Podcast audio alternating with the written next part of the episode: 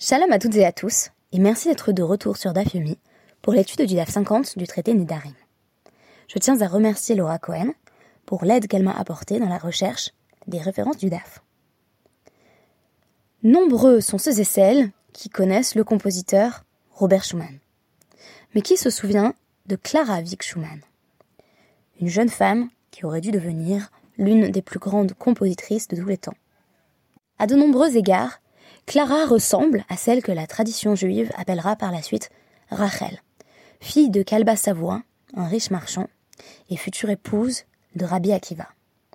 Tout comme Rachel, la jeune Clara s'éprend de Robert Schumann, mais M. Vieck, son père, refuse catégoriquement que les amoureux s'unissent par le mariage.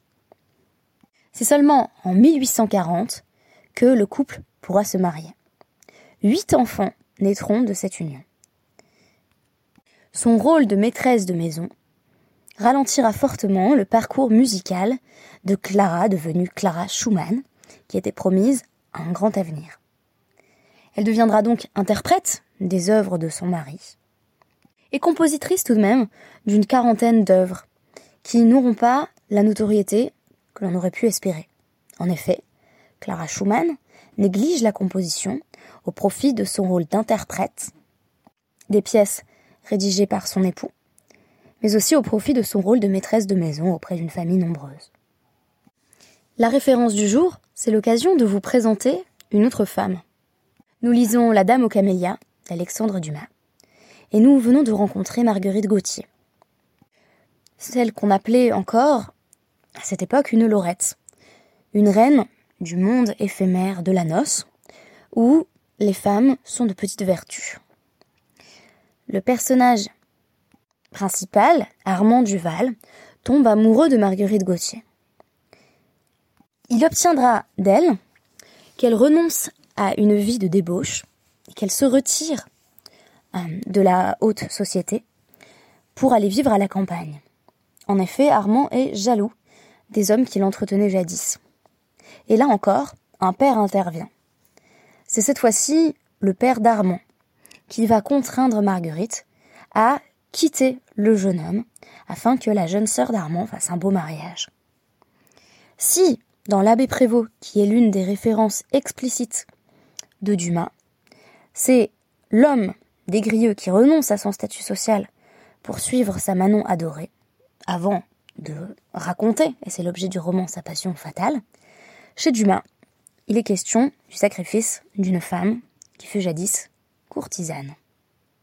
Par générosité, par amour aussi, Marguerite sacrifie tout, y compris son amour, mais aussi le luxe d'une vie brillante et libre, tout comme Rachel, épouse de Rabbi Akiva, dont il va être question aujourd'hui. Et pourtant, ses motivations et sa sincérité restent cachées, non seulement au monde mais à son amant, puisque Armand ignore que Marguerite l'a quitté à la demande de son propre père, et il pense simplement qu'elle le trompe. Femme sacrifiée donc. Est-ce à cela que la Guémara va faire allusion? Il est de nouveau question d'une relation talmudique parmi les plus connues et qui sert à l'heure actuelle de modèle dans bien des milieux orthodoxes et notamment dans le monde haredi. À savoir le sacrifice de celle que le Talmud n'appelle pas encore Rachel pour son époux, Rabbi Akiva. Ce qui est intéressant, c'est que ici, on nous présente une autre relation entre l'un des sages et sa femme, qui sert de prélude à cette anecdote plus connue euh, de l'union entre euh, Rabbi Akiva et Rachel. Commençons par relater cette première anecdote moins connue. On se situe donc à la fin du Dav d'hier. Des VTO des Rabbi Yehuda, euh, nafakat, euh, Nakata Amra, Avada Glima, euh, Zi Hudve. Kad, Nafakat Leshuka, Mikas Yabe, Vechad, Nafek Rabbi Yehuda Letzaloye, Hava Mekase ou Metzale. C'est l'histoire d'un manteau qui fut partagé entre un homme et une femme.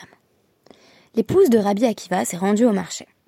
Elle a acheté de la laine et elle en a fait un manteau épais pour l'homme qu'elle aimait. Lorsqu'elle-même se rendait au marché, elle portait ce manteau. Et quand Rabbi Yehuda se rendait à la prière, il se couvrait de ce manteau, symbole d'amour entre mari et femme, et il s'en recouvrait. Il faisait même une bénédiction sur ce manteau. Baruch, chez Atanimeil. Béni soit Hachem qui m'a donné ce manteau. Il est relaté dans la suite de la Gemara qu'un jour, Rabban Shimon ben Gamliel, qui était alors le Nassi, le président du Sanhedrin, a déclaré que euh, tout le monde devait observer un jour de jeûne. Mais Rabbi Yehuda n'est pas venu euh, dans euh, Beta Anita, c'est-à-dire la maison du jeûne, donc le lieu où les sages s'étaient réunis pour observer le jeûne ensemble. Donc, euh, Amrinle, on a, on a dit à son sujet, Lo itle kisuya.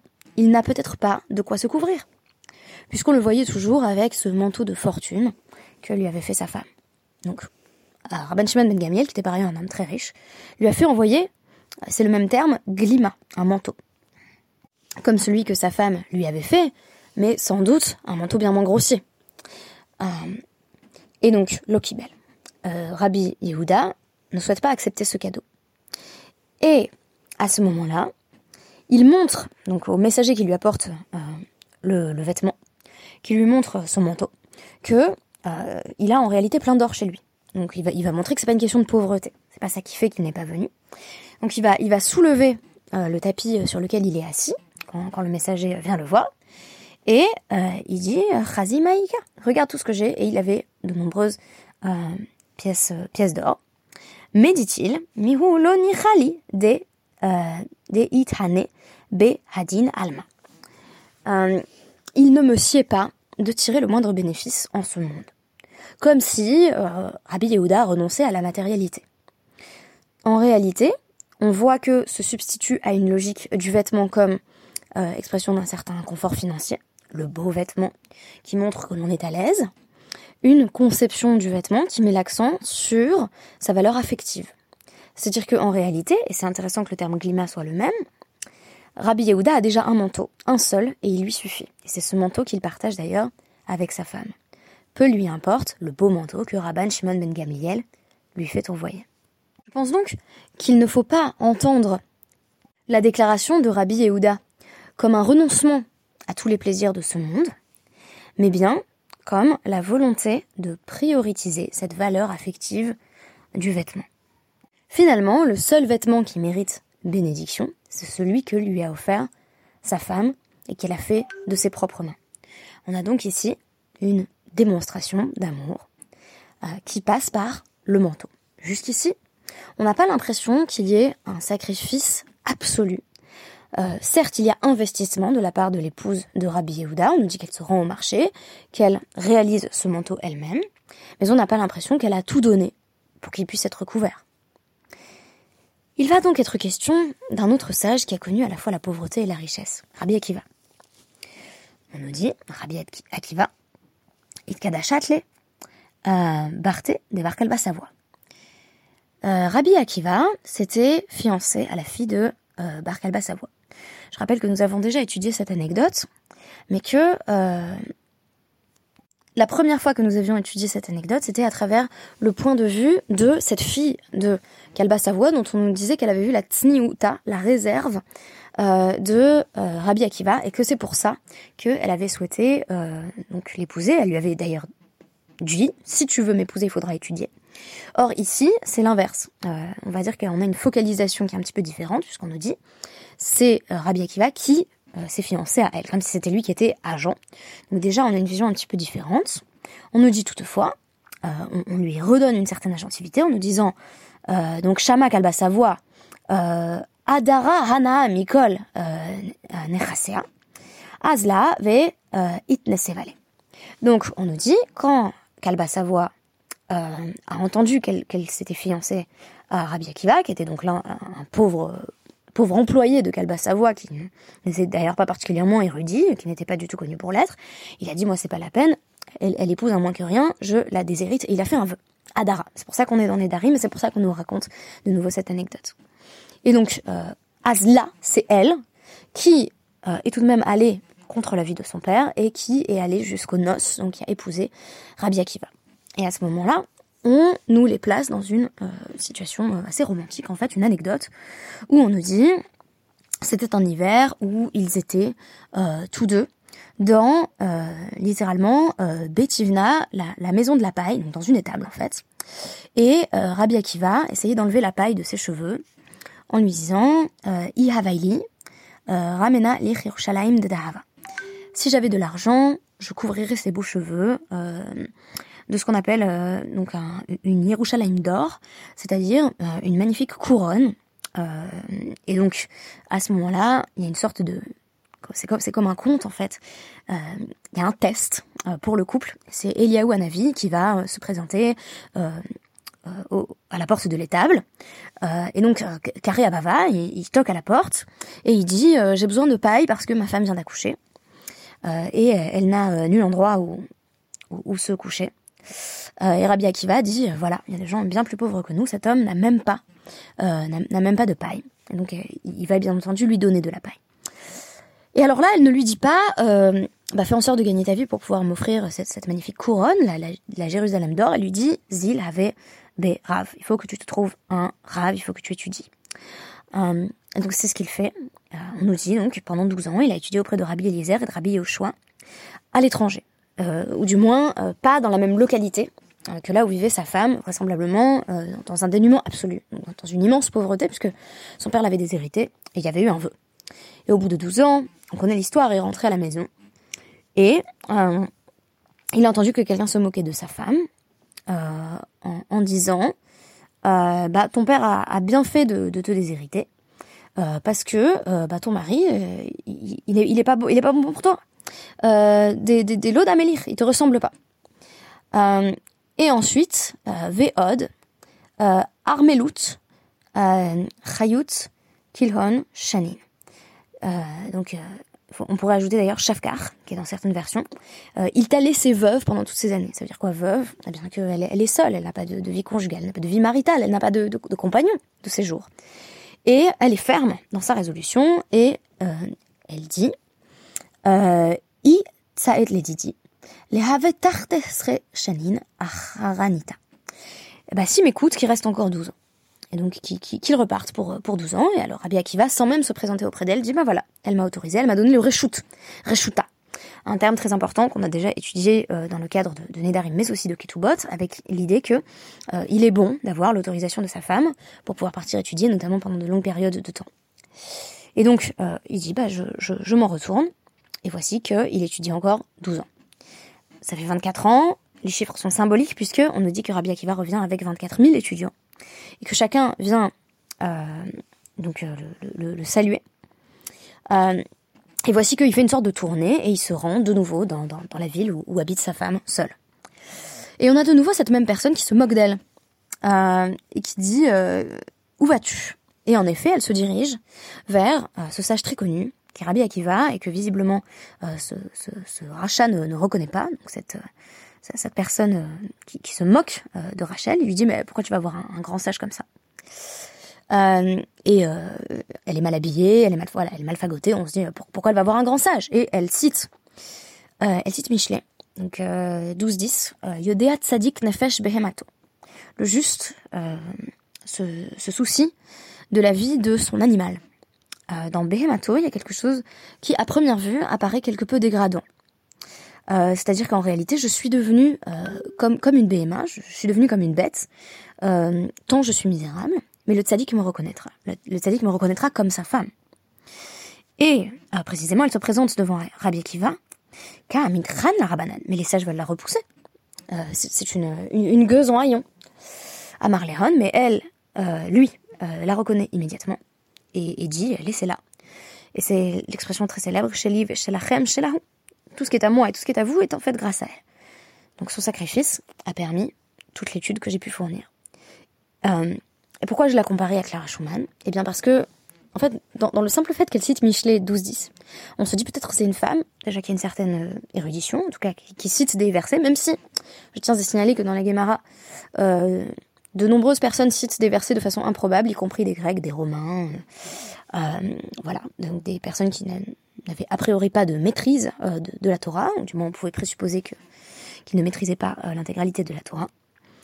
Et, et en tout cas, elle voit dans Rabbi Akiva un potentiel d'étude. c'est elle qui l'envoie étudier, d'ailleurs à deux reprises. Et donc, on nous dit bien entendu, il y, a, quand même le, happy end dont je vous avais parlé précédemment, que quand Kalba Savoie se rend compte qu'il y a un grand sage qui s'est manifesté dans, la ville, il va le voir en disant j'aimerais bien que tu annules mon vœu quand même. Et donc, euh, bah, euh, Rabbi euh, Akiva va dissoudre son vœu. il y a une version plus longue de cette histoire que je vous ai déjà relatée, où Rabbi Akiva lui dit si tu avais su que j'allais devenir Rabbi Akiva, en gros, est-ce que tu aurais fait ce vœu? Et Kalba dit mais bien sûr que non. Donc on nous dit, euh, voilà, Rabbi Akiva il est devenu riche, conclusion, grâce à de nombreuses sources. Un certain nombre de fois il a eu de la chance, euh, il a trouvé comme ça des pièces d'or cachées dans des lieux improbables. Mais on nous dit aussi que l'une de ses sources de richesse c'était Mine Kalba Savoie, donc c'était son beau-père. Euh, et c'était notamment l'héritage de son beau-père, puisque une fois que son beau-père a, a aboli son propre vœu, eh bien, Rachel et Rabbi Akiva ont de nouveau vécu dans une certaine opulence. Mais également, autre source de fortune de Rabbi Akiva, sa seconde femme, euh, qui était une, romaine convertie, ancienne épouse de un certain Tournos Rufus. Donc, euh, Rabbi Akiva se serait euh, vraisemblablement enrichi grâce aux deux femmes de sa vie, même si la plus connue est Rachel. En réalité, il, semble avéré qu'il a, qu'il a eu une autre femme après Rachel, peut-être après sa mort d'ailleurs, puisque rien n'indique qu'il y ait eu divorce entre Rabbi Akiva et Rachel. Alors, on a en effet des récits de femmes qui donnent beaucoup, on commence par avoir la femme de Rabbi Yehuda, où on se dit, en fait, c'est très beau. Elle lui fait un manteau, elle va marcher, elle prend la laine, c'est un manteau qu'elle porte elle aussi. On est plus dans une vision du couple qui est axée autour du partage. Et on nous dit, quand il prie, il revêt le manteau de sa femme. Mais là encore, si le manteau est représentatif des efforts de l'épouse, alors c'est son travail à elle qui lui permet à lui de prier. Finalement, on est quand même déjà dans la continuité ou dans la préparation de l'histoire de Rachel. L'histoire de Rachel, c'est l'histoire d'une femme qui peut-être aurait voulu étudier elle-même, mais c'était invraisemblable ou, inimaginable à l'époque. Mais elle voit, en tout cas chez son mari, le potentiel euh, de réussir. Et donc, elle investit, euh, pour le coup, euh, toute sa vie dans ce qui fut un sacrifice de 24 ans. À l'évidence, ce type de sacrifice suscite chez les sages concernés une grande reconnaissance. Nous avons vu la reconnaissance de Rabbi Yehuda, à travers le fait qu'il refusait un manteau offert par une personne fortunée, Rabban Shimon ben Gamliel, au nom du fait qu'il n'a en réalité pas besoin d'argent. Ce n'est pas une question d'argent, c'est une question euh, d'affection. De même, dans le sacrifice de l'épouse de Rabbi Akiva, euh, nous avons vu une réaction claire et nette de gratitude lorsque celui-ci dit devant tous ses étudiants qu'il lui doit tout. Est-ce bien suffisant? Lorsque j'ai consulté euh, mon groupe d'amis dans le cadre de la préparation de ce DAF, je leur ai dit Avez-vous des exemples littéraires euh, de femmes sacrifiées? Et euh, j'ai une amie qui s'appelle Charlotte qui m'a répondu, mais en fait, euh, c'est à peu près une écrasante majorité de femmes dans la plupart des couples, et ce, depuis des millénaires en fait. Donc l'idée que des femmes auraient eu un potentiel artistique, intellectuel, insoupçonné, et l'auraient mis au service de leur mari, semble être une constante. Est-ce cependant un modèle absolu? Alors, ce qui me semble euh, intéressant, et ce qu'on pourrait garder, c'est ce parallèle pour le coup euh, entre euh, plutôt Rabbi Yehuda et Rachel, épouse de Rabbi Akiva, qui est l'idée que on doit pouvoir être capable de renoncer à un certain confort matériel dans le cadre de la prioritisation des besoins de l'autre dans une relation. Donc ça, je l'entends tout à fait. Qu'est-ce qu'elle dit, l'épouse de Rabbi Akiva? Elle dit, écoute, laisse tomber la couronne d'or, fais ta vie fais ta vie et fais ce que tu es là pour faire et donc remplis ta mission. Et que dit euh, Rabbi Yehuda De même, il dit Mais moi, moi je m'en fiche de ton beau manteau, Rabbi Shimon Ben Gamliel. En fait, de l'argent, j'en ai, c'est pas ça la question. Moi, ce qui compte pour moi, c'est euh, le manteau de ma femme. Donc, on aurait là euh, une métaphore de ce qui est à garder, en fait, pour moi, dans toutes ces anecdotes. Et je dois dire que je pense que la, la, la plupart d'entre nous, euh, lorsque nous sommes engagés dans, dans, une relation, il faut admettre que oui, une relation, ce sont des sacrifices. Et ce sont des moments où on va effectivement dire, bah, peu importe mon, mon confort matériel dans l'immédiat, ce qui importe, c'est que tu puisses aller au bout de tes projets, au bout de tes rêves. Maintenant, c'est vrai que euh, ça serait intéressant de découvrir des modèles inverses. Euh, A-t-on des exemples de modèles où c'est partiellement un homme euh, qui fait des sacrifices pour que sa femme puisse euh, s'épanouir et s'accomplir pleinement? Euh, si je vous en trouve dans la Guémara, bien entendu, je vous les mentionnerai. Si je devais mentionner un exemple euh, dans ma vie quotidienne, bah, ce serait évidemment mon mari, qui fait tout pour que je puisse étudier, qui est en train de me garder euh, la petite en ce moment même, qui me permet donc d'enregistrer ce podcast. Et qui a été en quelque sorte qui a été quelque sorte mon, mon Rachel, si je puis dire, avec une certaine inversion des genres, qui paraîtra peut-être surprenante dans certains milieux. Euh, mais sans qu'il y ait euh, un véritable déséquilibre. C'est-à-dire que de même, mon mari en ce moment est en train d'écrire un livre. Euh, bah, j'investis beaucoup, sans dire forcément que je sacrifie, j'investis beaucoup de, de, mon temps, de mon énergie, pour qu'il puisse terminer ce projet qui lui tient à cœur. Peut-être qu'on devrait donc évoluer vers un modèle où on ne pense pas systématiquement la femme comme étant nécessaire, celle qui doit faire, comme étant nécessairement celle qui doit faire les sacrifices, celle qui doit faire tous les compromis pour que euh, son épouse se réalise, même si c'était le cas peut-être dans, l'univers des sages. Peut-être peut-on penser euh, une manière de dégenrer ces modèles. Je l'évoquais déjà à travers l'exemple de de, de, Rabbi Akiva et Rachel à travers l'un des précédents podcasts où j'ai consacré à cette relation. Mais j'ai l'impression que l'idée de, la femme de Rabbi Yehuda pourrait être un autre exemple avec euh, ce qui m'a semblé très intéressant, euh, l'idée d'un manteau qui passe de l'un à l'autre. C'est-à-dire qui porte le manteau de la responsabilité? Euh, tantôt c'est Rabbi, euh, Yehuda qui prie et qui revêt le manteau de sa femme, tantôt quand elle en a besoin euh, pour aller vers l'extérieur, Nafakat les Shuka, c'est elle qui le porte. Et ce manteau pourrait représenter une forme de leadership partagé. Donc je vous souhaite, dans le cadre de votre couple, d'être deux à porter le manteau et de ne pas être systématiquement la personne qui doit faire tous les compromis et tous les sacrifices. Merci beaucoup et à demain.